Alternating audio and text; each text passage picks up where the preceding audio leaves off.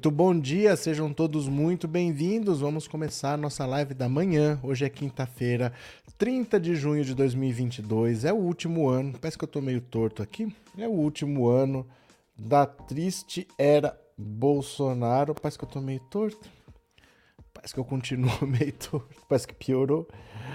Pronto, vamos deixar assim mesmo. Veja só o que está acontecendo. Quero fazer alguns raciocínios com vocês para ver se você concorda comigo ou não. Hoje nós vamos ter pesquisa Datafolha para o governo do estado de São Paulo.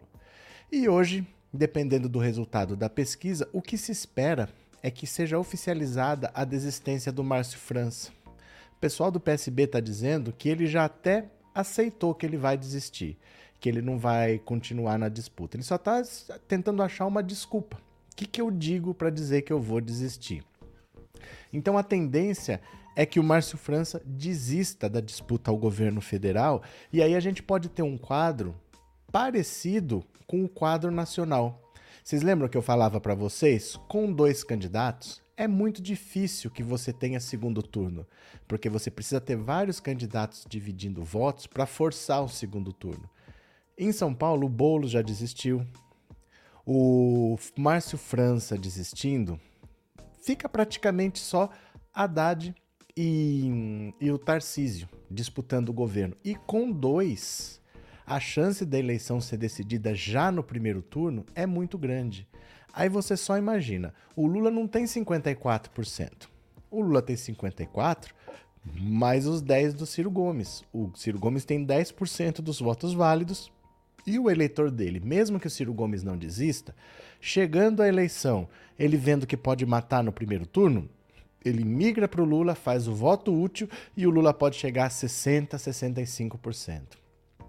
Imagina a euforia de ver o Lula vencer o Bolsonaro no primeiro turno e com uma lavada dessa de mais de 60%. Isso ia puxar o Haddad. Ia fazer o Haddad também Possivelmente não é fácil, mas é possível que ele venha vencer também no primeiro turno. Aí presta atenção no seguinte: a situação vai piorando para o Bolsonaro, porque não é só uma questão de quantos pontos ele tem na pesquisa. Internamente, a situação está ficando muito complicada para ele por vários motivos. Semana que vem vai ser instalada a CPI do MEC. O Rodrigo Pacheco tem até notícia aqui, nós vamos ver daqui a pouco. Ele já falou que a tendência é instalar a CPI. A CPI vai achar muito crime. E crime fácil de entender. Não é crime que depende de conta CC5, paraíso fiscal, empresa offshore. Não, é coisa simples. O MEC foi transformado num, num balcão de negócios. O ministro colocou dois pastores em cima do balcão para fazer essas negociações. Eles estavam pedindo ouro, eles estavam pedindo propina. E por causa disso tudo, agora a gente já sabe que o dinheiro do seu filho, da educação do seu filho, estava indo até para construir igreja. É uma coisa fácil de entender e às vésperas da eleição. O que, que o Bolsonaro poderia fazer para tentar domar o pessoal da CPI? Começar a soltar dinheiro do orçamento secreto para diminuir o ânimo de quem está investigando, para fazer a, a, os governistas terem mais vontade de combater. Porém, 90 dias antes da eleição, acaba essa história de orçamento secreto, de emenda parlamentar, não pode mais transferir dinheiro. Pela lei eleitoral, 90 dias antes, os deputados e senadores não podem mais transferir recursos, acaba a emenda. Quando que dá três meses antes do dia 2 de outubro? É agora. É dia 2 de julho. É segunda-feira. A partir da semana que vem, não existe mais dinheiro para você mandar de emenda parlamentar, de orçamento. Isso acaba. A arma que o Bolsonaro tem para comprar o Centrão deixa de existir a partir da semana que vem. Então você vai ter o governo pressionado por uma CPI no MEC, as denúncias de assédio sexual que o Bolsonaro encobriu, que o Bolsonaro não demitiu. Ele não demitiu o presidente da Caixa, ele ficou esperando o cara se demitir, é amigo dele. Ele sem a manobra do orçamento secreto para comprar apoio do Centrão, e ele ainda vai ter toda essa avalanche acontecendo ao mesmo tempo. O Centrão vai pular fora. Porque o Centrão não tem mais nada para tirar do Bolsonaro. Em julho, acabam as emendas parlamentares, o Centrão não tem mais motivo nenhum para continuar com o Bolsonaro. O que ele tinha que tirar, ele já tirou. E a partir daí é ladeira abaixo. Então o cenário é desesperador para Bolsonaro. O Centrão já sabe que o Bolsonaro não vai se reeleger, o Centrão já está se preparando para o governo Lula, porque o governo Lula diz que com ele não tem orçamento secreto, então eles estão querendo aprovar uma PEC para garantir que exista, pelo menos para o ano que vem, o orçamento secreto que o Lula quer acabar, mas eles querem aprovar ainda no governo Bolsonaro para valer para o ano que vem. Por que, que eles estão querendo fazer uma PEC para isso? Porque eles sabem que não vai ser o Bolsonaro, eles sabem que vai ser o governo Lula, o próximo presidente da República. Então a situação é muito grave. O Bolsonaro já sabe que vai perder, o Centrão sabe que vai perder, já está desembarcando do governo, porque a partir de julho não tem mais orçamento secreto, não tem mais emenda parlamentar. Vem a CPI do MEC na semana que vem também, e vem hoje a pesquisa Datafolha que pode marcar a desistência do Márcio França. Tudo isso está fechando para que o Lula vença no primeiro turno e talvez até o Haddad possa vencer no primeiro turno, sendo que o PT nunca governou São Paulo. São sete vitórias seguidas do PSDB para ser interrompida por uma vitória no primeiro turno é uma vitória muito grande, muito grande. Então vamos esperar agora, porque a situação vai começar a encrespar de vez. O gado pode ficar sonhando, ai, Bolsonaro, no... nem eles acreditam nisso. Né? Nem eles acreditam nisso. Quem quiser sonhar, que sonhe. Fique aí dormindo achando que o Bolsonaro vai vencer. Ele mesmo sabe. Ele mesmo está tomando atitudes para isso. Esse é o desespero. A Michelle Bolsonaro não está nem gravando vídeo mais para a campanha. O Flávio está brigando com o Carlos. Eles estão se matando porque eles sabem que dia 1 de janeiro a cadeira presidencial tem um outro dono. Certo? Então, beleza. Eu vou compartilhar a tela aqui. Vamos ler as notícias. A divulgação da pesquisa Datafolha hoje pode marcar a desistência do Márcio França. Venham comigo, bora. Venham para cá. Divulgação de pesquisa Datafolha nessa quinta-feira pode sacramentar a desistência de Márcio França em São Paulo. Bora, venham aqui comigo. Olha só. A divulgação nessa quinta-feira de uma pesquisa Datafolha sobre a eleição para o governo de São Paulo pode sacramentar a saída de Márcio França da disputa do Palácio dos Bandeirantes. Aliados que conversaram com o ex-governador nos últimos dias avaliam que ele já se decidiu pelo apoio ao petista Fernando Haddad, mas ainda tenta encontrar um, um discurso para justificar a desistência. Como desde o começo do ano, França defendia que o critério para definir quem seria o candidato representante da chapa Lula-Alckmin na eleição de São Paulo deveria ser pesquisa, teria agora um argumento para retirar a sua pré-candidatura se o levantamento continuar a mostrar Haddad na frente. Lula tem afirmado em conversas internas que gostaria de definir o seu palanque em São Paulo até sexta-feira. Na semana passada, o ex-presidente se encontrou com Márcio França. Se a costura de Lula se confirmar, França aceitará concorrer ao Senado na chapa de Haddad. Os partidos da aliança PT, PSB, PV, PCdoB, Rede e PSOL devem iniciar então as discussões para a escolha do vice. O PSOL pleiteia o posto, mas a avaliação é que o escolhido precisa ter um perfil que indique sinalização para eleitores fora do campo da esquerda. Integrantes do PSB entendem que França tornou inviável a sua permanência na eleição porque não conseguiu nenhum partido aliado. O pré-candidato do PSB ainda mantém conversas com o PSD, mas seus aliados reconhecem que o partido presidido por Gilberto Kassab está mais próximo de um pré-acordo com o pré-candidato dos republicanos Tarcísio de Freitas. Na quarta-feira, Kassab se encontrou com Marcos Pereira, presidente do Republicanos. Após a reunião, o presidente do PSB continuou a dizer a integrantes do PSB que as conversas com Franças vão continuar. No Republicanos, a conclusão foi que as negociações para em São Paulo com o PSD avançaram. Então, assim, o Márcio França o candidato do PSB ao governo de São Paulo, está bastante próximo de desistir. Essa desistência pode ocorrer a partir de hoje, com a saída da pesquisa Datafolha para o governo de São Paulo. Ele desistindo, aí ele passa a ser o senador na chapa do Haddad, o Haddad governador e o senador Márcio França vai escolher um vice para o Haddad. O pessoal quer a vaga de vice, mas dificilmente vai ser esquerda com esquerda. Eles vão querer alguém de um outro campo, porque não faz muito sentido esquerda com esquerda. E a partir daí, o jogo está aberto com o Centrão abandonando o governo Bolsonaro. Vocês lembram que eu dizia? Desde o ano passado eu falo quem vai derrotar o Bolsonaro nem vai ser o Lula. Quem vai derrotar o Bolsonaro é o Paulo Guedes, é a economia. A economia está colapsada, a inflação voltou, o desemprego não dá sossego, as pessoas não conseguem comprar nada no supermercado, a gasolina explodiu nos postos, o diesel. Pois é, aguenta as pontas que a gente já vai ver aqui, tá? Wilson Magalhães, obrigado pelo super chat e obrigado por ser membro, viu? Obrigado de coração, obrigado pelo apoio. Celi Andrade, Ontem, deputado petista votou contra o empréstimo consignado para os do Auxílio Brasil. Ele foi muito criticado. Eu não sei, Celi, eu não sei o que aconteceu. É, é muita notícia ao mesmo tempo, sabe? Eu, eu, não vi essa notícia, mas assim, é muita notícia ao mesmo tempo. Tá? Por isso que eu estou fazendo até três lives por dia, porque é tanta notícia que é difícil você dar conta de encaixar numa live só e são coisas importantes, né? Cadê? Aristides, Lula presidirá o Brasil a partir de janeiro de 2023 para a alegria do povo. Pronto. Além disso, eu quero que vocês analisem esta matéria aqui comigo. Olha, o maior adversário para a reeleição de Bolsonaro não é o PT.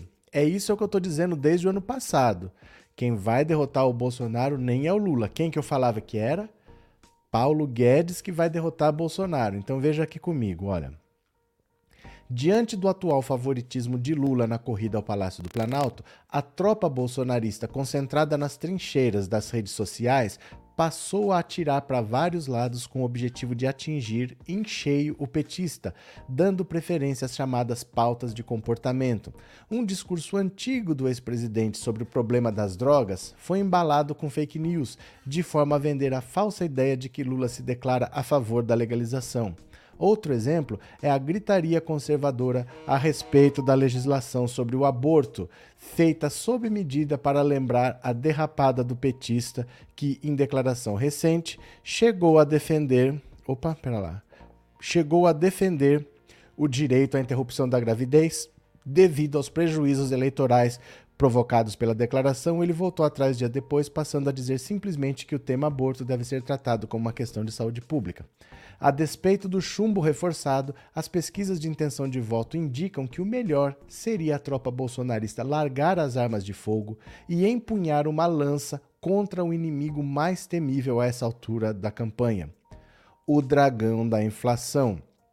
O movimento de subida de preços afetou o bolso e os humores dos eleitores, algo potencialmente explosivo para quem está sentado na cadeira do Palácio do Planalto, a despeito do esforço do atual ocupante em tentar jogar a conta para o colo dos governadores. De acordo com as pesquisas mais recentes, quase 70% dos eleitores acreditam que a situação econômica piorou e mais da metade deles acredita que isso terá influência na decisão do voto em outubro. Para o analista político e presidente do Instituto Locomotiva, Renato Meirelles, Bolsonaro está em apuros e precisa urgentemente de uma cesta básica de boas notícias na economia a fim de evitar a derrota. O que define o voto é a economia real, e os números mostram que é ela que está muito insatisfeita com o preço do supermercado, afirma Meirelles.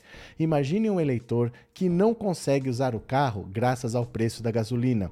Uma mãe ou pai de família que está tendo que economizar no gás, na feira, na festa de 15 anos da filha, na hora do voto. O que essa eleitora pensa é o seguinte: a minha vida é melhor agora ou era melhor antes desse governo? concluiu o especialista. É o que eu estou falando desde o ano passado. O que vai derrotar o Bolsonaro, o que está derrotando o Bolsonaro, nem é exatamente o Lula, é o Paulo Guedes. O Paulo Guedes não consegue falar sobre geração de emprego, o Paulo Guedes não consegue falar sobre medidas para valorização do salário mínimo, como é que ele faz as pessoas se especializarem, conseguir posições melhores. Ele só fala de mercado financeiro, ele só fala de investidores, ele não fala de trabalhador. Então não tem solução dentro do governo Bolsonaro, isso é muito claro. A partir daí, a gente já começa a perceber que o cara sem dinheiro não vai apoiar que esse governo continue porque ele está passando dificuldades, né? Cadê que mais? Erisvaldo, bom dia. Com a desistência do Márcio França, não vai favorecer o atual governador de São Paulo. Não entendi a frase. Com a, com a desistência, não vai favorecer o atual. Não entendi. O que, que você quis dizer? Repete a frase, eu não entendi o que você quis dizer, viu? Diz de novo aí para mim. É... Bozo na sarjeta sendo abandonado. É, ele vai ser abandonado porque o principal instrumento dele para segurar o Centrão são as emendas parlamentares. É o dinheiro do orçamento que ele sai distribuindo para o Centrão. E isso acaba a partir de 1 de julho. 90 dias antes das eleições, não pode mais ter transferência de recursos do orçamento, não pode ter mais emenda parlamentar. Então, o que o Centrão tinha que tirar, ou vai tirar até sexta-feira, ou não vai tirar mais. A partir daí, esquece. Você acha que, por exemplo, vê na Bahia. A Bahia está 65% para o Lula e 19% para o Bolsonaro. Você acha que alguém lá vai querer apoiar o Bolsonaro? É a reeleição dele. É o deputado que tem que pensar na própria reeleição. Não tem por que ele apoiar um governo que tem 19% de aprovação se tem um outro palanque ali com 65%, né? Vamos ver. É, Maria da Guia, bom dia. A preocupação do Guedes era com a empregada doméstica na Disney. Pois é, agora ele vai ter bastante tempo para ir para Disney se ele quiser, porque a mamata de quatro anos dele acabou, né? Quem mais está por aqui? Tudo piorou Geraldo Acioli. Tudo piorou porque Bolsonaro não governa, Bolsonaro não trabalha. Ele não tá nem aí, ele tá em motociata, ele tá passeando, ele tá tirando férias, enquanto tem 33 milhões de pessoas passando fome. Como é que as coisas vão melhorar por conta própria? Você está numa crise, você não faz nada, você volta as coisas melhoraram, é difícil, né? Então, vamos ver o que acontece, né? É, Denise, o povo trabalhador precisa dar resposta a esse desgoverno. Lula já. Valeu, Denise. Pronto. Vamos ler mais uma notícia aqui comigo? Ó, tanto é verdade que eles já sabem que vão perder. Olha o que o Flávio Bolsonaro falou. Flávio não descarta a reação violenta de apoiadores em caso de derrota de Bolsonaro. Ele jamais tocaria nesse assunto se ele achasse que o pai ia ganhar. Por que, que ele está falando de reação violenta de apoiadores em caso de derrota? Porque ele está considerando a hipótese da derrota. Óbvio, óbvio, né? Olha. O senador Flávio Bolsonaro afirmou que seu pai, o presidente Jair Bolsonaro, não tem intenção de dar golpe em caso de derrota na eleição de outubro deste ano, mas alertou que não tem controle sobre a reação dos apoiadores. Em entrevista ao jornal Estado de São Paulo, publicada nesta quinta-feira, o parlamentar cobrou uma posição do Tribunal Superior Eleitoral sobre as recomendações feitas pelas Forças Armadas para as urnas eletrônicas. Eles ainda estão perdendo tempo com isso. Eles ainda estão perdendo tempo com isso, né? Essa resistência do TSE em fazer o processo mais seguro e transparente, obviamente, vai trazer uma instabilidade. E a gente não tem controle sobre isso, disse o senador. Uma parte considerável da opinião pública não acredita no sistema de urnas eletrônicas. As declarações reforçaram o embate travado entre o governo federal e membros do TSE e STF. Nos últimos dias, ministros das cortes têm refutado qualquer possibilidade de golpe em duros recados a Bolsonaro. Vocês podem confiar que quem ganhar vai assumir. Não vai ter risco nenhum, porque o Supremo vai estar atento a isso, teria dito o presidente do STF, Luiz Fux, a deputados nesta semana. Já Edson Fachin, que preside o TSE, reforçou que a Justiça Eleitoral vai realizar inúmeras eleições íntegras, seguras e pacíficas. Sobre a possibilidade de apoiadores de Bolsonaro tentarem um levante, como ocorreu nos Estados Unidos, Flávio não descartou a possibilidade. Como a gente tem controle sobre isso? No meu ponto de vista, o Trump não tinha ingerência, não mandou ninguém para lá invadir o Capitólio. As pessoas acompanharam os problemas no sistema eleitoral americano, se indignaram e fizeram o que fizeram. Não tem um comando do presidente e isso jamais vai acontecer por parte do presidente Bolsonaro. Ele se desgasta. Por isso, desde agora, ele insiste para que as eleições ocorram sem o manto da desconfiança. Isso daqui é conversa fiada. Isso é conversa fiada. Ninguém tá nem aí. Ninguém está preocupado com isso. As pessoas não querem saber de urna eletrônica, não estão preocupadas com isso. Ele usa esse discurso porque ele sabe que a derrota é certa, dentro da regra normal. Eles vão perder, então eles precisam de alguma coisa fora do normal. E aí eles ficam jogando toda hora no ventilador que pode ter um levante popular, que pode ter violência, porque é a única esperança que eles têm. Dentro da regra normal, eles já sabem que eles vão perder. Para piorar a situação, a hora que chegar agosto, quem assume a presidência do TSE e quem vai comandar as eleições vai ser o Alexandre de Moraes. Aí o bicho vai pegar. Né? É um inimigo declarado do Bolsonaro que vai estar tá comandando as eleições, vai estar tá comandando o TSE. O quadro é todo negativo é todo negativo. A Rosa Weber passa a ser ministro do STF, O Fux está muito amigo do Bolsonaro, tá muito parceiro, conversa com o Bolsonaro, faz vista grossa para tudo, não vê crime em nada, acaba o mandato dele. Quem assume é a Rosa Weber, que é muito mais firme. No TSE, quem assume é o Alexandre de Moraes, que é muito firme contra o Bolsonaro. O Centrão está debandando. O quadro é desesperador. O quadro não é de, de brincadeira para o Bolsonaro, não, né? Cadê? Bom dia, Salvador. Estou aqui no Pensando Alto. A Bahia é 13 Lula presidente no primeiro turno. Valeu, meu parceiro. O povo tem chance de limpar o Brasil desses bolsomínios. Milton Blanco, pronto. Cadê? É, Ana Teixeira, Auxílio Brasil não é permanente. Como dar apoiar consignado? Eu não sei do que, que vocês estão falando exatamente, mas assim, o Auxílio Brasil é permanente. O Auxílio Brasil criado pelo Bolsonaro não era permanente. Aí, no Congresso, eles fizeram uma emenda na criação do Auxílio Brasil e o Auxílio Brasil passou a ser permanente no valor de 400 reais. O Bolsonaro quer aumentar para 600 e esse aumento, sim, é só até dezembro. Mas é difícil você falar em consignado realmente porque a gente não sabe nem quais são os critérios, nem para entrar e nem para sair. Será que a pessoa que está no Auxílio Brasil hoje vai estar no Auxílio Brasil no mês que vem? Os critérios não são claros, né? Eu não sei como funciona isso e eu acho que pouca gente sabe, porque as coisas nesse governo são feitas de qualquer jeito, são feitas sem muita explicação, são feitas sem muita preparação. Eu não sei nem se alguém tem essa resposta, né? Vamos ver. É, sempre votei no PT, hoje sinto vergonha por isso. Por isso o quê, Lucélio? Vocês precisam dizer exatamente, quando vocês falam isso, é, é por isso que está acontecendo? Você sente vergonha por ter votado no PT? As frases têm que ser mais claras, tá? É, Judite Santos, os, o, o povo tem o controle, esse assassino pode vir quente que nós estamos fervendo. Valeu, Judite, bom dia. Liu Branquinho, bom dia. Flávio está dando desculpas para os bolsomínios se revoltarem. Pois é, mas é que assim, é muito difícil você imaginar que as pessoas vão sair na rua para matar ou para morrer. Eles tinham essa esperança no dia 7 de setembro do ano passado e não aconteceu rigorosamente nada. Ali já foi um ensaio que não deu certo. E eles convocaram, literalmente assim, declaradamente. Eles chamaram as polícias para comparecerem armadas ao 7 de setembro. E os governadores falaram que não, que quem fosse ia ser punido, que não iam aceitar tudo. Não aconteceu nada. Vou dizer para vocês, não vai acontecer nada. Vai ter eleição normalmente. O Lula vence, vence no primeiro turno, Primeiro de janeiro toma posse e governa normalmente. Não vai acontecer nada. Pode ficar tranquilo que não vai acontecer nada, viu? Cadê? Ana, as eleições aqui no Brasil sempre foram pacíficas. É, e assim, não é porque o Bolsonaro quer que vai deixar de ser. Nós estamos vendo a corrupção do MEC.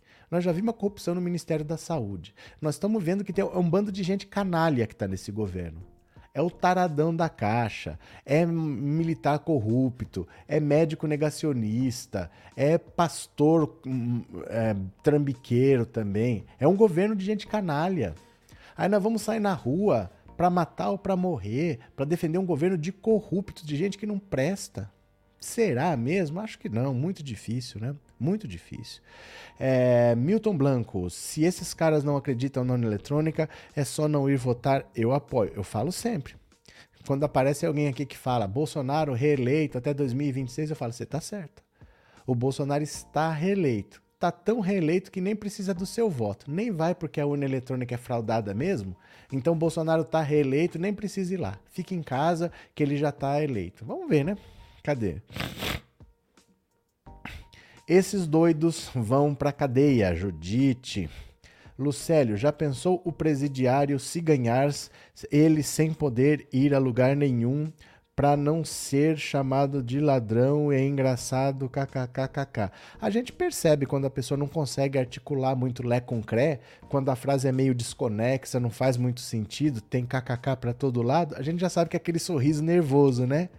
Que tá vendo que vai tomar um pé na bunda, que vai sair humilhado. O único presidente que tentou reeleição e que não vai se reeleger, eles sabem.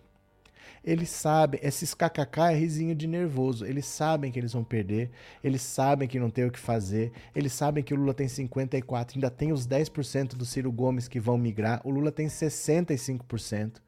Não tem nem como o Bolsonaro crescer o suficiente para fazer o Lula perder. Ele precisa roubar 15% do Lula. Como é que ele vai fazer isso com um governo metido em corrupção, um governo que tem pastor trambiqueiro, um governo que tem militar corrupto, um governo que tem médico negacionista. Pensa bem, né, Lucélio? Mas eu sei o que, que é isso. Eu sei o que, que é.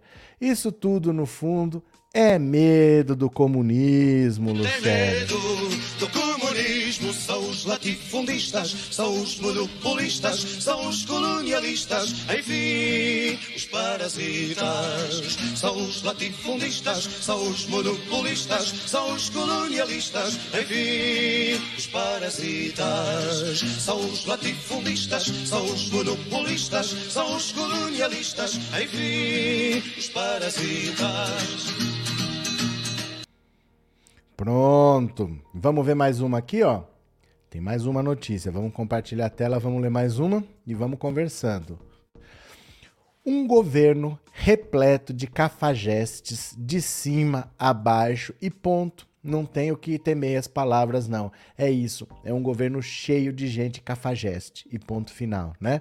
Olha aqui o taradão da caixa. Ó, era o que faltava, gente. Já tinha médico negacionista, já tinha militar corrupto, já tinha pastor picareta, faltava um taradão. Apareceu.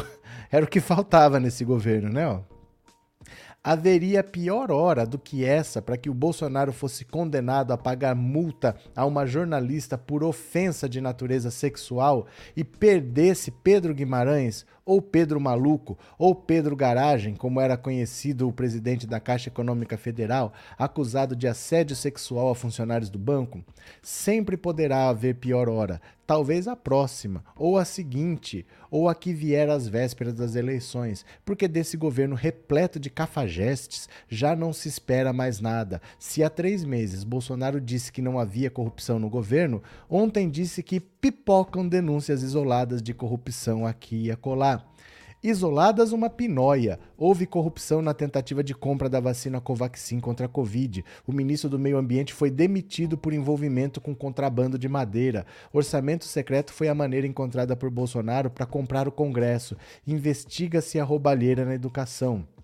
O presidente e os filhos da rachadinha são tudo menos honestos. Decente não pode ser quem homenageia milicianos assassinos e tem como advogado um rábula que abriga em sua casa um procurado pela polícia.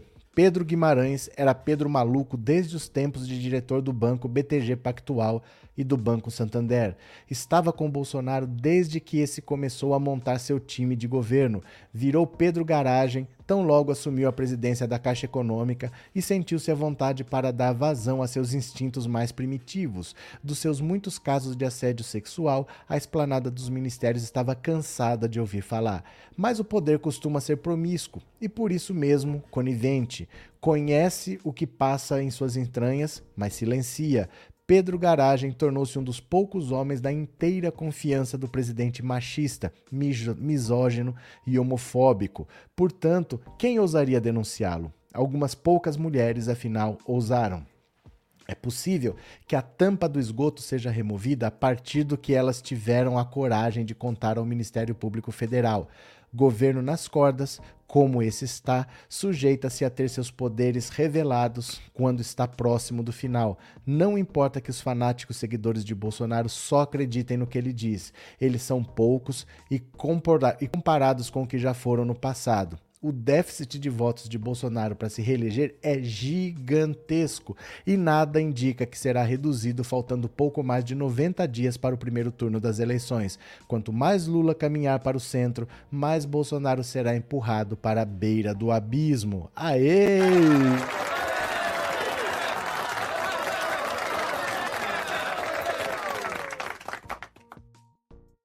A situação é gravíssima, gente. A situação é gravíssima. É, esse governo tá cheio de gente bandida. O delegado Saraiva da Polícia Federal diz que tem uma bancada do crime. Tem uma bancada de bandidos, citou nomes de deputados e de senadores. Ele denunciou o Ricardo Salles por associação criminosa com madeireiros ilegais. Esse governo tem uma denúncia atrás da outra e a partir de agora a situação se agrava porque tá tendo a investigação do Ministério Público em cima desse taradão da Caixa, A partir daí vai aparecer um monte. Todo mundo sabe que agora é uma avalanche, vai ser uma bola de neve. Foram, foram cinco mulheres que fizeram a denúncia e que foram ouvidas pelo Ministério Público. A partir da divulgação, são três anos e meio disso. Não foram só cinco mulheres. E vai aparecer agora uma avalanche. E o Bolsonaro acabou de ser condenado a indenizar uma jornalista por fazer piada de cunho sexual. O presidente de Portugal, quando veio no Brasil, ficou constrangido de conversar com Bolsonaro, que só sabia fazer piadas de duplo sentido de cunho sexual. Então, é um governo que repudia as mulheres. Como ele quer se eleger sem o apoio das mulheres? A rejeição dele com as mulheres é altíssima. Não tem o que fazer. O cenário está desenhado, né? O cenário está mais do que desenhado. Roberta, que bom te ouvir assim cedo. Bom dia, bom dia, bem-vinda. Cadê? Bahia só vai dar neto. Antônio Carlos Magalhães, Zaqueu Sampaio. Pronto. É, José Mendes, sobrinho de Salvador. Bom dia, eu sou 13 no primeiro turno. Perfeito, meu parceiro. Vamos chegando.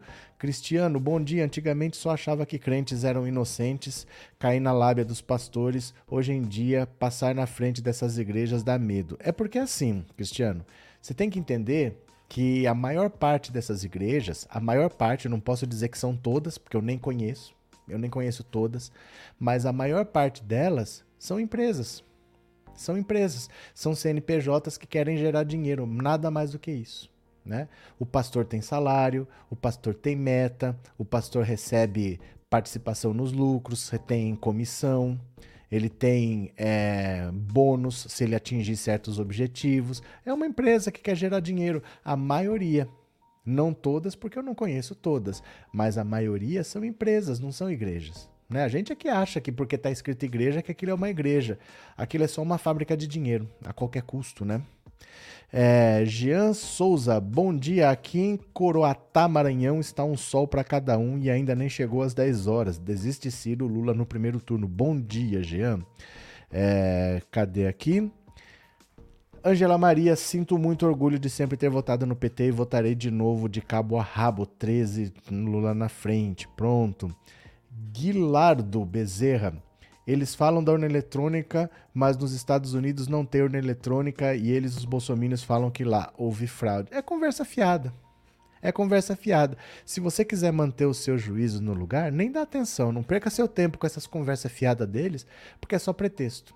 É só o gado idiota que vai acreditar e vai acontecer o que aconteceu nos Estados Unidos. O Trump mandou o gado invadir o Capitólio, o gado dele invadiu o Capitólio, cinco pessoas morreram, mas o Trump mesmo não invadiu.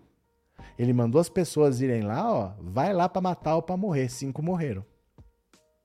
E ele mesmo não foi, ele não tem nada a ver com isso. Ele fala que ele não mandou, ele fala que ele não é responsável, mas as pessoas que fizeram o que ele queria morreram. E é assim que acontece. O gado que é bucha de canhão vai ser usado pelo Bolsonaro. O que, que a gente pode fazer? Falta de aviso não é, né? É, cadê? Ângela Maria e o Pedro Tarado fazendo os funcionários da Caixa deitados no chão como recruta das Forças Armadas, que ridículo. É, esse cara é é difícil até comentar.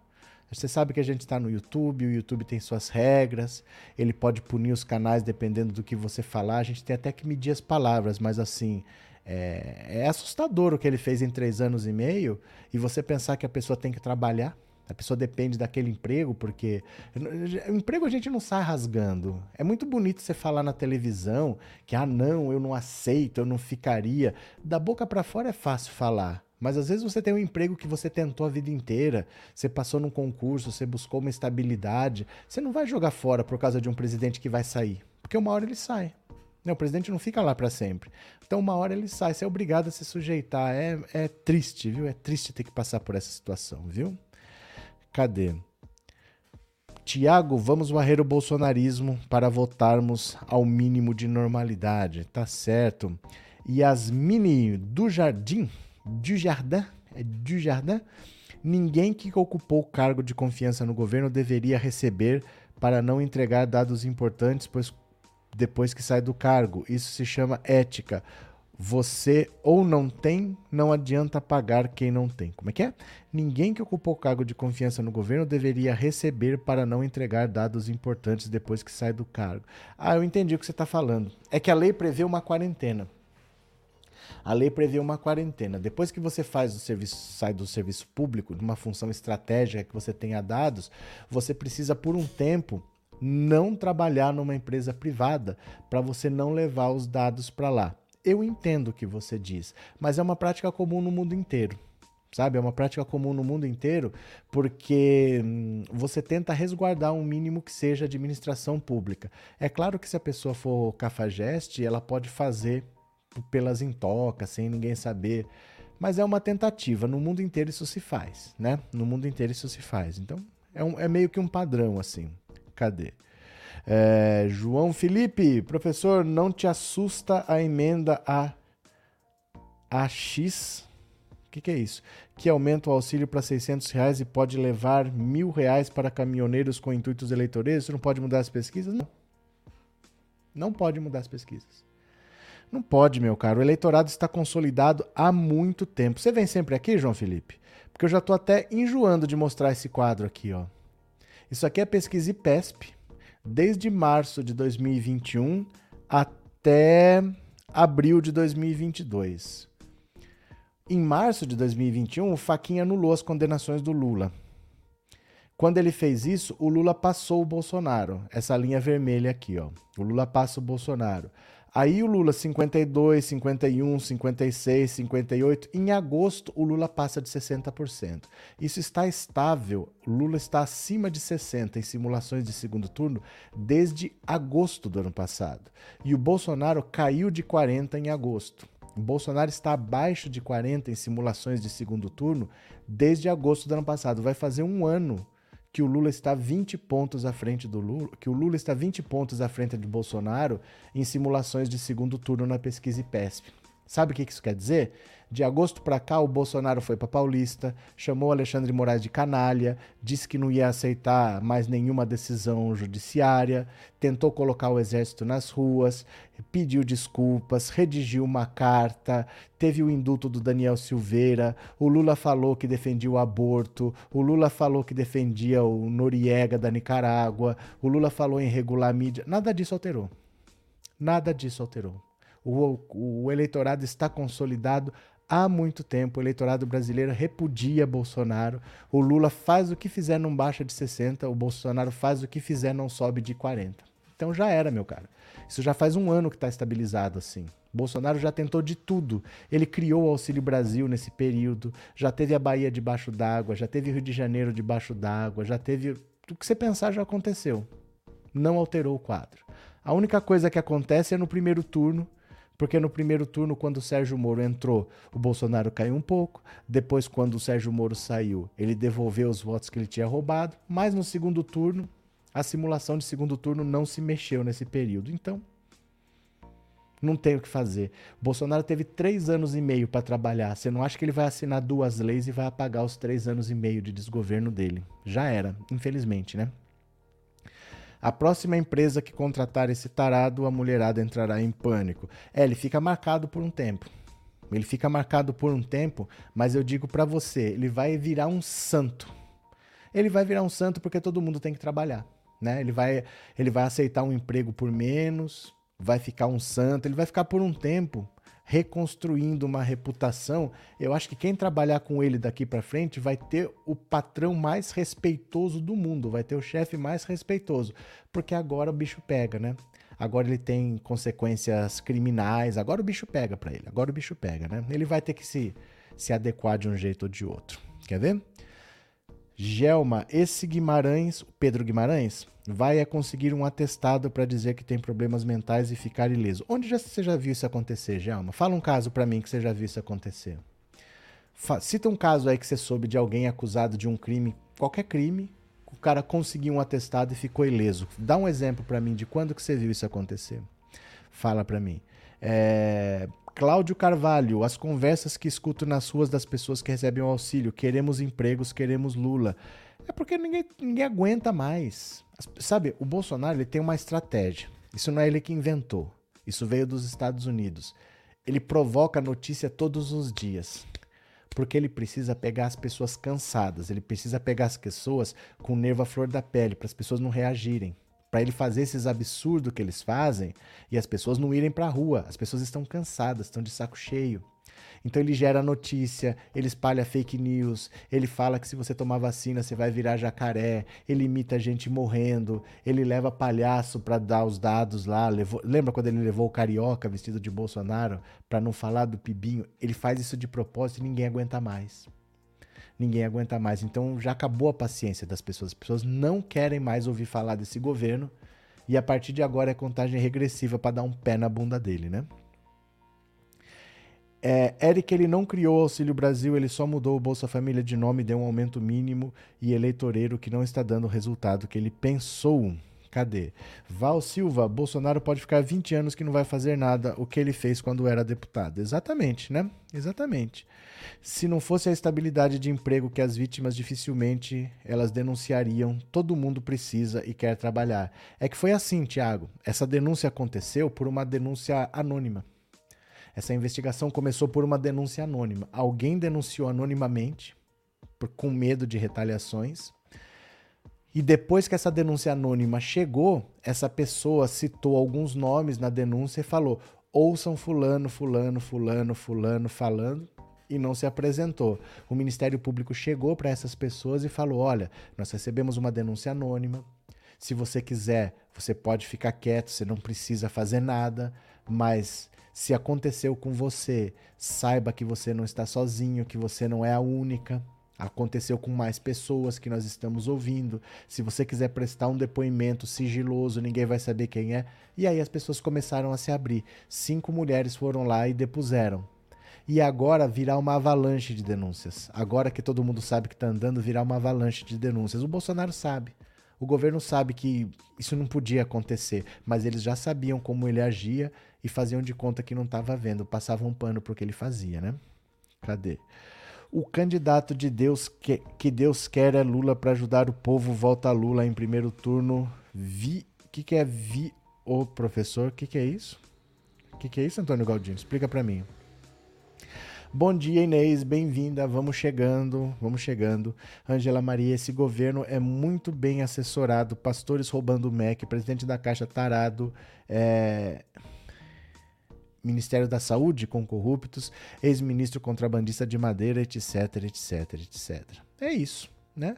Basicamente é esse o cenário que a gente tem do, do governo Bolsonaro. Vamos ver mais uma notícia? Leiam aqui comigo, venham para cá. Olha, Bolsonaro só demitiu de Guimarães pelas eleições. As mulheres sabem e elas votam. Eita! A história da saída de Pedro Guimarães do governo, concretizada com uma carta de demissão lamuriosa, fornece um bom símbolo da gestão Bolsonaro. e não só porque todo mundo que interessava em Brasília sabia das denúncias de assédio sexual e moral contra o presidente da Caixa. E mesmo assim, ninguém fez nada. Nas 24 horas entre a divulgação das denúncias e a. Sa... Opa! Cadê? Nas 24 horas entre a divulgação das denúncias e a saída de Guimarães, deu-se um jogo de pressão. De um lado, o Centrão aflito com o estrago político, tentando fazer o presidente da República demitir o subordinado o mais rápido possível e se posicionar de forma enfática contra qualquer tipo de assédio em solidariedade às vítimas do outro, o próprio Guimarães e a ala ideológica lutando para que ele fosse mantido, uma vez que ele se diz inocente e atribui as denúncias a intrigas e armações de inimigos. Ao final, venceu a ala política, mas a demora em chegar a esse desfecho autoriza desconfiar que, se não estivéssemos às vésperas de uma eleição em que Bolsonaro precisa reduzir sua rejeição entre as mulheres a todo custo, muito provavelmente Guimarães continuaria no cargo, apesar dos relatos aterradores que surgiram nos últimos dias sobre o que se passava no banco. Foi o próprio Pedrão como Bolsonaro chama, que escreveu: Não posso prejudicar a instituição ou o governo sendo alvo de um rancor político em um ano eleitoral.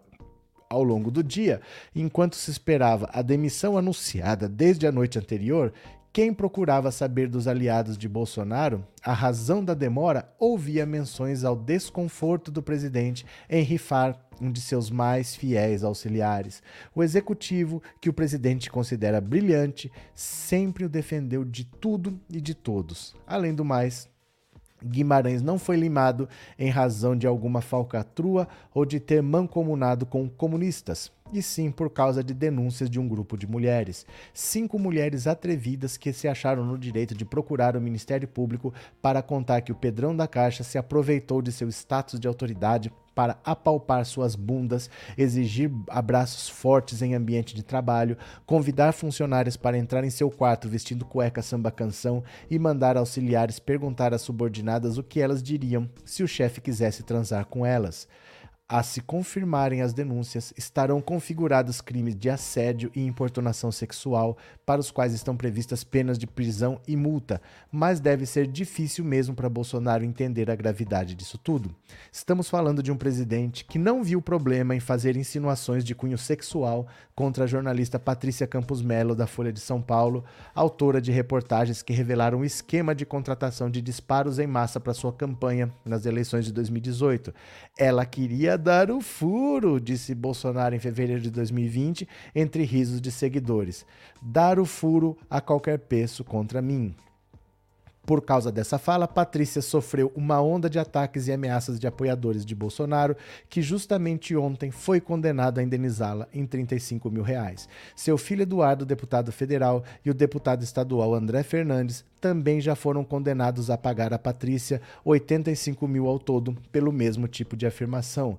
Trata-se do mesmo Bolsonaro que só pediu desculpas à petista Maria do Rosário por uma fala sexista, eu não te estuprava porque você não merece, depois de ter sido condenado pela justiça. Por esse caso, até hoje o presidente responde perante ao Supremo a duas outras ações por injúria e incitação ao crime de estupro. É o mesmo governo ainda que editou um manual recomendando a profissionais da saúde dizer às mulheres que buscam o direito de fazer um aborto legal, autorizado quando a gravidez decorre de estupro, representa risco de morte para gestante ou feto anencéfalo, que todo aborto é um crime.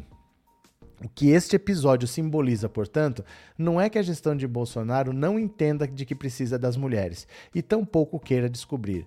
Disso já sabíamos. O caso Guimarães veio demonstrar que há forças na sociedade brasileira para resistir a quem insiste em empurrar o país para atraso. Força que vem de milhões de mulheres que trabalham e frequentam, sustentam famílias inteiras sozinhas, que sabem o que é ser apalpada no trem ou no ônibus lotado e enfrentar cotidianamente o desrespeito masculino, e que já entenderam que muitas vezes não há opção a não ser falar bem alto se quisermos ser ouvidas. O voto, o voto é só uma consequência. Olha, olha, eu estou falando que a situação está muito complicada para o Bolsonaro. Não há possibilidade mais de reeleição. Todo mundo olha e fala: tá gravando. A CPI do MEC na semana que vem vai abrir a tampa do esgoto e ninguém sabe o que vai sair, né? É... Matias Fernandes, ó povo, pobres brasileiros. Como é que é? Cue? Emprego não esmola do governo federal. Três meses para eleição, políticos, ó povo pobres, não é nenhum burro e ninguém é trouxa para acreditar em politicagem. O que aconteceu, Matias? Qual que é o caso? Não entendi direito o que você falou. O que aconteceu? Quantos litros de cloroquina e quantas armas será que o Pedrão da Caixa precisa agora para amenizar a situação? Cadê? Jorge Santos, esse governo é uma ameaça ao planeta. Ele, sabendo que está perdida a reeleição, vai acelerar o processo de devastação e corrupção. Não é que ele vai acelerar, Jorge. Esse processo está acelerado o ano inteiro. Eu falei isso ano passado, que todo mundo sabia que o governo Bolsonaro não ia se reeleger. Porque a questão é muito simples o Bolsonaro, em sete mandatos como deputado, ele pegou um público bem radical. Para esse público, ele falava de ditadura militar, falava de AI-5, falava de tortura, falava de repressão, e esse público era fiel a ele. Ele se elegia deputado. O mesmo cara que votou nele para deputado federal votava no Flávio para deputado estadual. E o mesmo cara, dois anos depois, votava no Carlos para vereador. Então ele aprendeu a segurar esse público radical e garantir a eleição da família. Para deputado serviu. Sete eleições ele se reelegeu, mas para presidente não. E em três anos e meio de governo, ele só falou para esses radicais. Funcionou, ele não perdeu os radicais, mas não passa de 30%.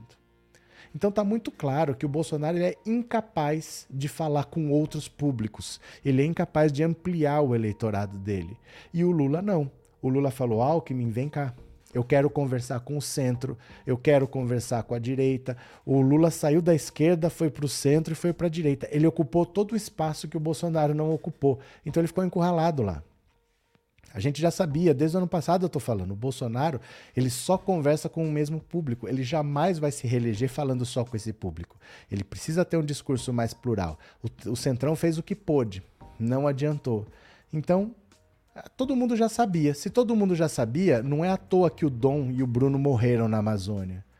O crime está descontrolado porque eles sabem que é o último ano. Essa liberdade que eles têm, avião da FAB transportando garimpeiro para lá, para cá, o Bolsonaro entregando título para todo mundo, todo mundo sabe que isso vai acabar. Então eles estão aproveitando esse ano para fazer tudo o que eles podem. Por isso que o Dom e o Bruno morreram. Porque nós já estamos nessa escalada. Esse ano vai ser terrível. Pode ver os massacres indígenas que estão acontecendo aí no Mato Grosso do Sul, na Amazônia, porque eles sabem que é o último ano. Tudo isso é porque eles sabem né? É, governo de gente doente, Vicente Godo. Arlindo Bolsonaro é o maior pesadelo do Brasil. Cadê? Bruno Costa, que essa jornalista se alerte, pois Maria do Rosário ganhou um processo contra os Bozo e foi morta. Maria do Rosário não. Maria do Rosário tá viva. Maria do Rosário não foi morta, não. De onde você tirou isso? os milicianos não têm escrúpulos, eles são capazes de tudo contra as mulheres. Não, não, não tem isso, a Maria do Rosário não. Como assim? Ela ganhou processo e foi morta? Não, Maria do Rosário não. Vamos ver qual é a última notícia dela aqui, ó. Ó. Hum, ó, dá uma olhada aqui. A última notícia dela tem 13 horas. Olha.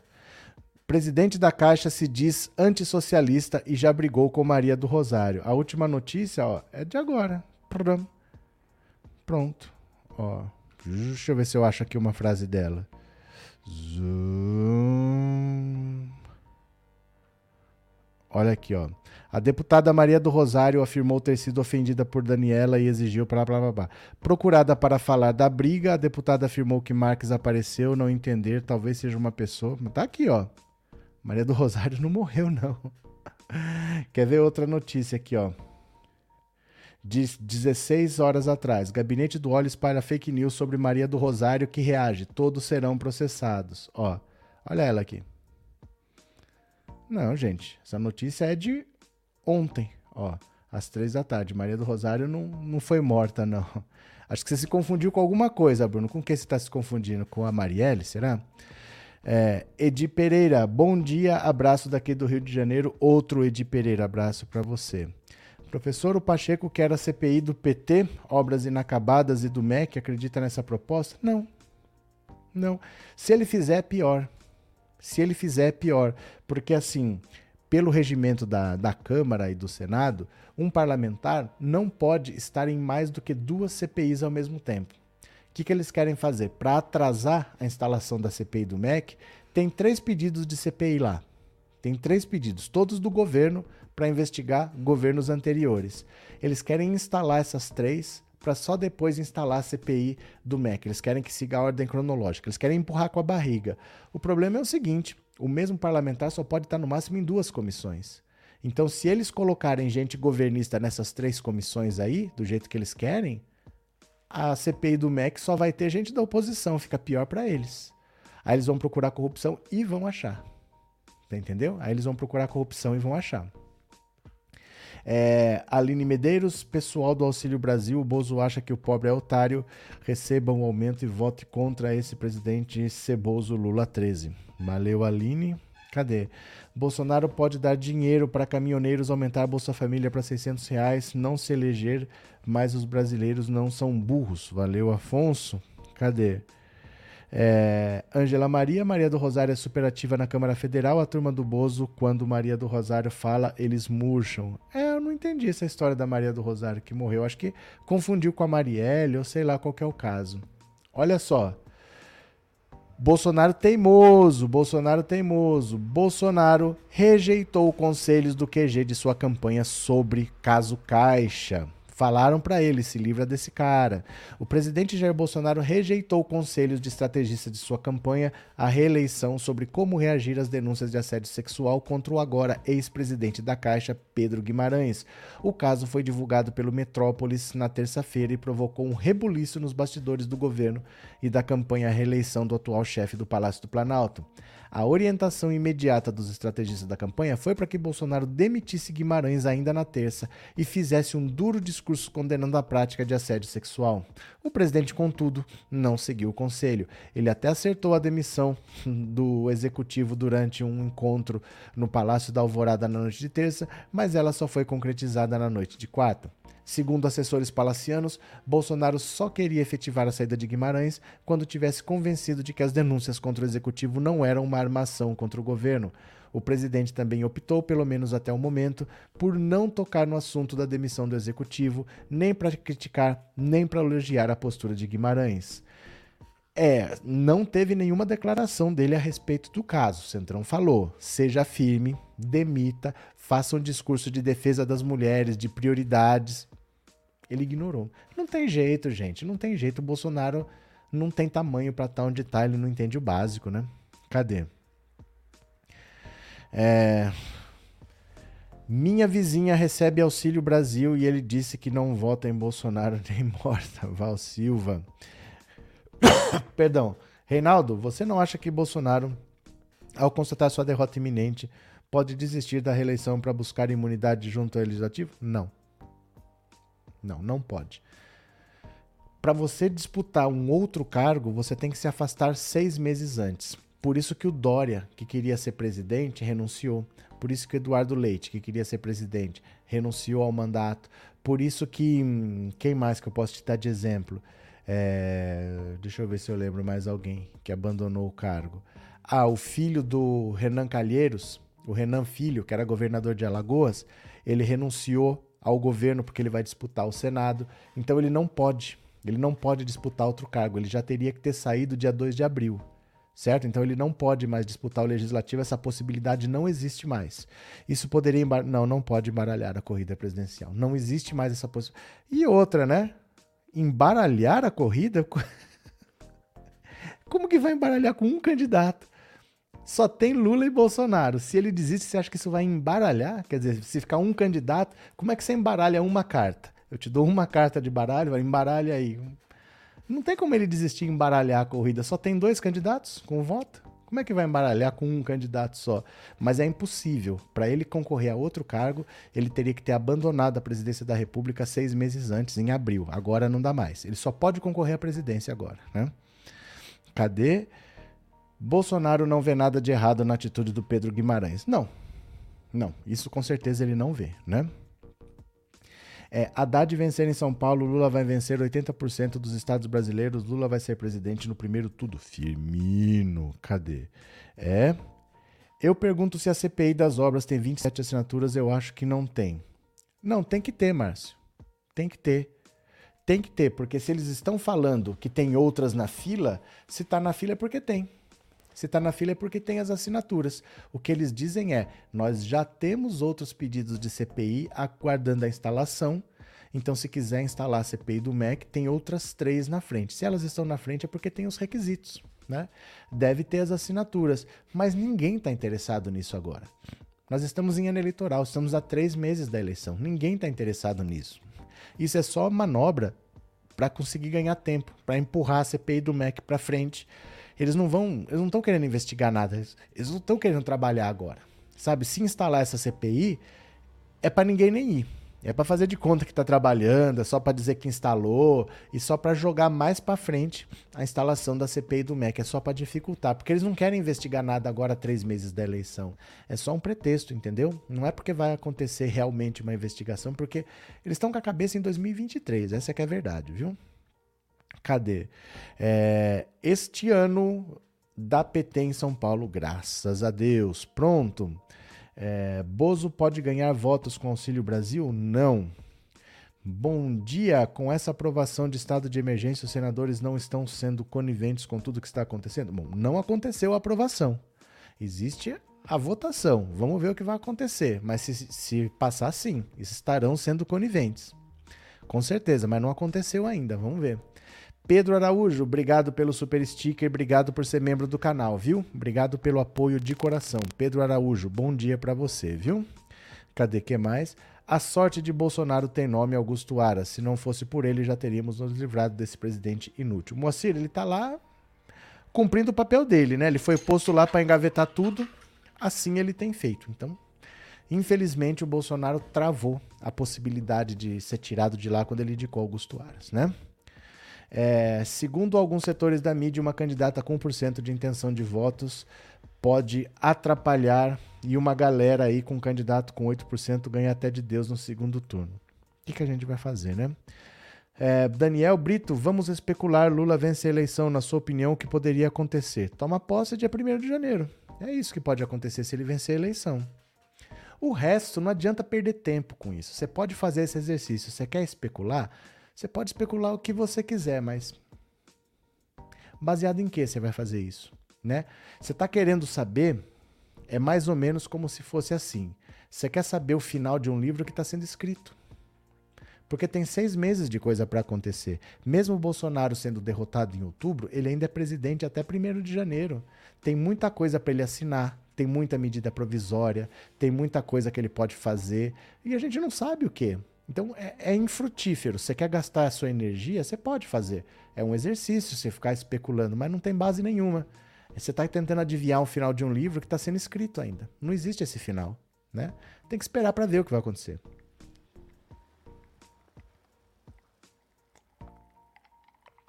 Que eu digo para você que deve acontecer com certeza. Lula tomando Lula vencendo dia 2 de outubro toma posse dia 1 de janeiro. Fora isso, o resto a gente tem que esperar, né? Cadê? A história de Bolsonaro é o seguinte: se correr, o bicho pega, se ficar parado, o bicho come. Essa é a situação desse bandido que está corroendo o nosso Brasil. José, ele teve três anos e meio para trabalhar. E ele só vagabundeou. Agora fica difícil. Agora fica difícil ele querer fazer alguma coisa na última hora porque está todo mundo vendo. Ele teve dois anos de pandemia, não visitou um único hospital não chamou uma família para conversar, falar, olha, eu entendo o drama de vocês, vocês perderam alguém nessa nessa pandemia, nós vamos tentar ajudar as famílias a recomeçar a caminhar, nós estamos aqui preparando alguma coisa. Ele não, não fez nada. Ele tirou férias, ele foi passear no Beto Carreiro, ele foi contra a vacina, ele foi contra a máscara.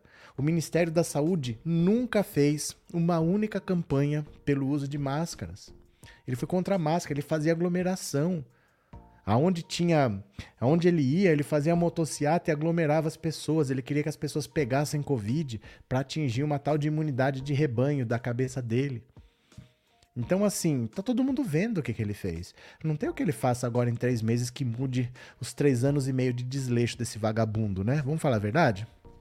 Reinaldo, obrigado pelos esclarecimentos. Eu que agradeço a presença. Obrigado por ser membro. Obrigado por estar aí todo dia, viu? Valeu mesmo, de coração. Um abraço. Brasileiros, vamos eleger Lula com deputados e senadores da esquerda para governar. Pronto.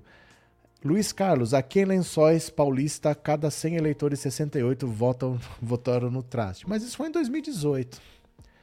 Em 2018 o cenário era outro, os candidatos eram outros, o Lula não estava na disputa, a situação não era essa. Esquece 2018, 2018 não vai se repetir. O cenário mudou drasticamente, né? Então é uma outra história, é uma outra eleição. Esquenta não. Maru, Marucaco? O que, que é isso? Quais são as chances dessa PEC 16 passar a PEC do vagabundo? Qual delas? Seja mais direto, porque é tanta coisa ao mesmo tempo. Essa é o quê? A PEC dos combustíveis, essa PEC da, do desespero, das bondades lá, de aumentar o auxílio gás, não sei o quê, não sei o quê. Qual que é essa? Fala para eu saber assim, porque eu me perco às vezes, viu? Bolsonaro vai fugir. Quem vai passar a faixa pro Lula é o Mourão. Firmino, presta atenção aqui. Para de falar bobagem, Firmino. Fake news. Bolsonaro não vai fugir. Que presidente que você já viu que fugiu? O Collor roubou a poupança de todo mundo em 90. O Collor fugiu. O Itamar fugiu. o Fernando Henrique fugiu. Quem que fugiu? O Temer fugiu, ninguém fugiu. Não existe isso não. Ou ele vai continuar. Ele tem 30% do eleitorado, que não é pouco. Se o Lula não estivesse na eleição, ele estava reeleito, porque não tem nenhum adversário com voto. Só quem tem voto no Brasil hoje é Lula e Bolsonaro. Daqui quatro anos ele é candidato à presidência de novo. Não acha que a gente. Ó, eu preferia.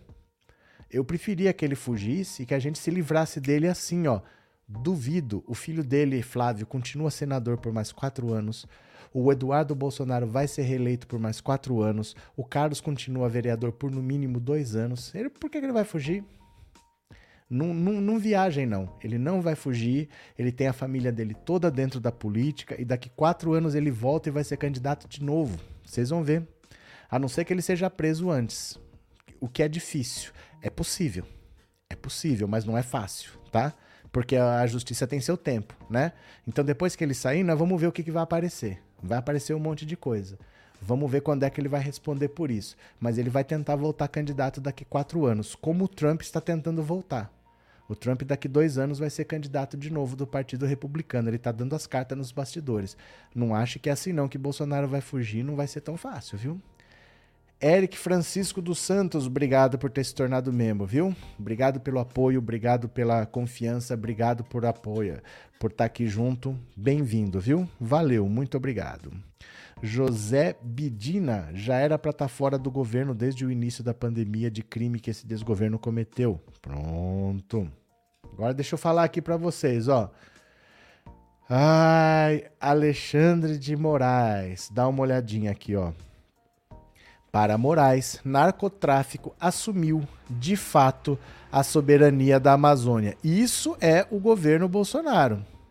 Isso é o governo Bolsonaro. Olha o que, que o Brasil virou. Xandão. Enquanto o governo faz alarde sobre uma possível tentativa de países como a França e os Estados Unidos tomarem posse da soberania da Amazônia, o narcotráfico já está fazendo esse movimento de fato. Foi o que disse o ministro Alexandre de Moraes do STF durante participação no Fórum Jurídico de Lisboa. Segundo ele, o crime organizado tomou conta de várias regiões da floresta por incapacidade do poder público de garantir a segurança da região. Quais são os perigos hoje na floresta amazônica? O contrabando, o garimpo, o comércio ilegal de madeira. Não são os ribeirinhos. Ele lembrou que a situação é tão grave que foram os Estados Unidos que, ofici que oficiaram o Brasil sobre a apreensão de uma carga enorme de madeira tirada da Amazônia e exportada por meio de documentos falsos. Essa revelação, por sinal, resultou na queda de Ricardo Salles do Ministério do Meio Ambiente. Ele havia defendido publicamente a empresa responsável pela derrubada ilegal de árvores. O ministro reconheceu que é difícil fiscalizar a Amazônia. É preciso ter verba para isso. O problema é que nenhuma das três esferas de governo, União, Estados e municípios, destina recursos suficientes para a proteção do meio ambiente. Muito pelo contrário. Mas com dinheiro previsto nos orçamentos, boa parte é contingenciada para a obtenção de superávites primários das contas públicas. Não tem como fazer segurança se não houver orçamento tem que ser pragmático. Ele ressaltou que no Congresso há emendas de bancada e de relator para que os parlamentares possam destinar recursos à proteção ambiental, mas são pouquíssimos os projetos contemplados com verbas. Entre os partidos, a grande preocupação é pelo controle do Ministério do Meio Ambiente, não pelas políticas que precisam ser executadas. O ministro lembrou que a campanha eleitoral começará efetivamente em 16 de agosto, mas até agora nenhum dos candidatos para cargos nacionais e estaduais apresentou projetos concretos para a preservação do meio ambiente. Alguém sabe de alguma proposta de partidos para a área ambiental? Nada.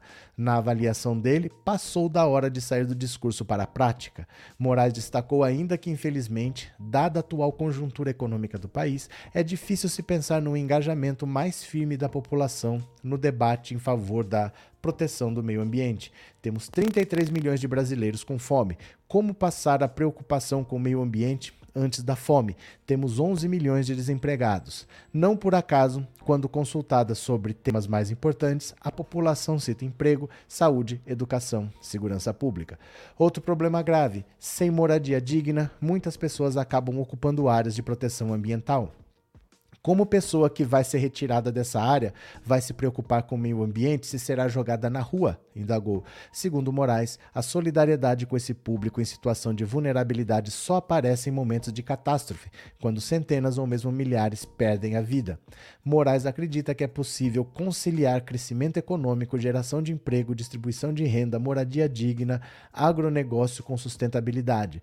Basta para isso haver planejamento, vontade política com todos os atores envolvidos. Ele assinalou que isso também passa pela educação e pelo engajamento de novas gerações. No entender dele, é preciso que a população vista a camisa do meio ambiente como vestiu a da Lei de Proteção do Consumidor. Também o judiciário deve fazer a parte dele, enfatizou o ministro. Apesar do Supremo ter criado jurisprudência sobre temas importantes na área ambiental, muitos juízes de primeira instância não seguem o que foi determinado. Um dos exemplos é o Código Florestal todas as semanas chegam ao STF dezenas e dezenas de reclamações de que a jurisprudência não está sendo seguida. É preciso ter segurança jurídica. O lado positivo é que o judiciário, em sua maioria, vestiu a camisa do meio ambiente, assim como ocorreu com o Código de Defesa do Consumidor. Moraes assinalou também que há hoje, no mundo, mais de 150 constituições com regras de proteção ambiental, mas é importante ressaltar que a legislação brasileira foi uma das primeiras do mundo e não se deve perder isso de vista. Então, olha, enquanto o Bolsonaro fica com esse discurso de que a China quer dominar a Amazônia, que outros países querem invadir, quem invadiu de fato é o narcotráfico.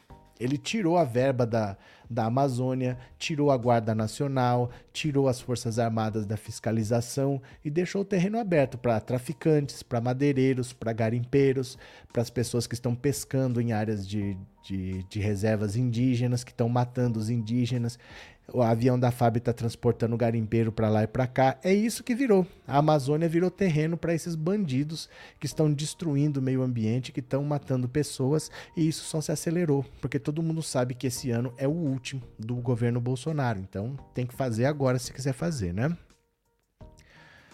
Luiz Santos, está mais fácil de o Bolsonaro ir preso, depois solto usando tornozeleira eletrônica. Luiz Santos. Lula soube da operação da PF, ficou por isso mesmo, não interferiu nem avisou ninguém. É, na terceira, é, Yasmine, o agro não é pop, o agro mata. Reinaldo, vejo que Bolsonaro ainda é um problema, mas não é o maior problema a ser enfrentado. Nosso maior problema é como lidar com o bolsonarismo pós-Bolsonaro e como trazê-los à luz da realidade. Eu acho que não dá. Eu acho que não traz esse pessoal de volta. Esse pessoal de volta vai ter que passar quando eles morrerem, talvez a gente se livre deles. Vamos conviver por uns 30, 40 anos ainda com o bolsonarismo. Mesmo sem o Bolsonaro. Esse movimento já existia sem o Bolsonaro. Ele vai continuar existindo, eu acho, sem o Bolsonaro. Nós vamos conviver com essa gente alucinada por aí, viu? Cadê? É, 2018. Como é que é? Travou meu mouse. Espera aí só um segundinho aqui. Pronto. 2018, Bolsonaro venceu aqui na região de Jundiaí 70%. Hoje ele não tem nem 20%. É, esqueçam a eleição de 2018, viu, gente? Foi uma eleição atípica. O líder das pesquisas não disputou a eleição. Aconteceu facada. Tinha o Sérgio Moro soltando notícia todo dia. Não dá nem para comparar. Foi uma eleição completamente fora do padrão que não vai se repetir. Essa, aquelas condições ali foram muito específicas. Nunca Bolsonaro seria eleito numa condição normal, né? É, cadê? Solange, ainda assusta pessoas que eu acho muito ou como é? Ainda assusta pessoas que acho muito ou achava inteligente, íntegro de caráter, votarem no Bozo depois desse desastre todo desse governo, ainda defendem com unhas e dentes, vai votar nele novamente. É. Nós vamos conviver por uns 30 ou 40 anos com essa galera aí, viu? Márcia Bolsonaro agora saiu com uma de que os Estados Unidos vão ficar isolados do mundo se não ganhar. Ai, meu Deus do céu. Ó, uma hora e pouquinho de live. Vai dar 10 da manhã. Eu vou parando por aqui. Talvez eu volte à tarde, tá? Lá pelas duas da tarde, talvez eu volte. Vocês voltam? Será que vocês voltam? Eu vou parando por aqui. Eu agradeço a todo mundo que participou. O papo foi muito bom. Daqui a pouco a gente continua. Um beijo grande. Obrigado por tudo. Até daqui a pouco e tchau. Valeu, meu povo. Obrigado.